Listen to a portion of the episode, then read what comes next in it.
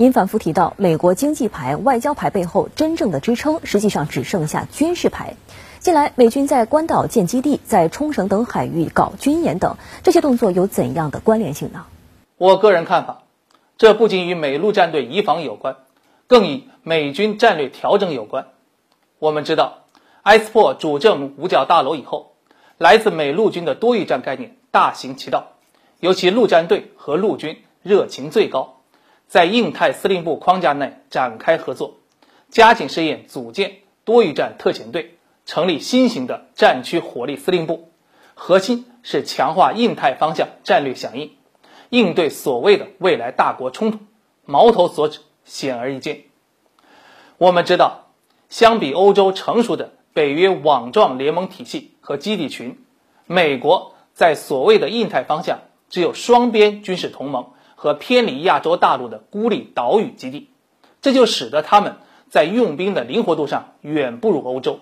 必须采取全新的战略布设的思路。今年，美国会通过的二一财年国防授权法里，首次授权设立所谓太平洋威慑倡议基金，计划是明年投十四个亿，后年投五十五个亿，目的是加强联合部队的杀伤力，优化军力结构。强化盟友伙伴的军力，提升后勤等等。聚焦在关岛，基金的到位将有助于美军提升那里的战略中转站地位，战时能向西太投送人员装备，同时对亚洲强国所谓增强的反介入区域拒止能力进行某种对冲，让美国在伊岛链基地抗毁性差的缺点得以弥补。三是一旦美国与相关国家的冲突。升级到一定强度，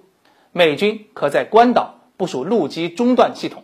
作为战略反导，在极端条件下应对对手洲际导弹的威胁。总之，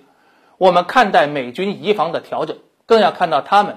基于构建面向未来大国竞争、具备更大杀伤力、更具颠覆性的兵力结构，也鞭策我们进一步的推进军队改革和国防现代化，确保核心力不受任何侵犯。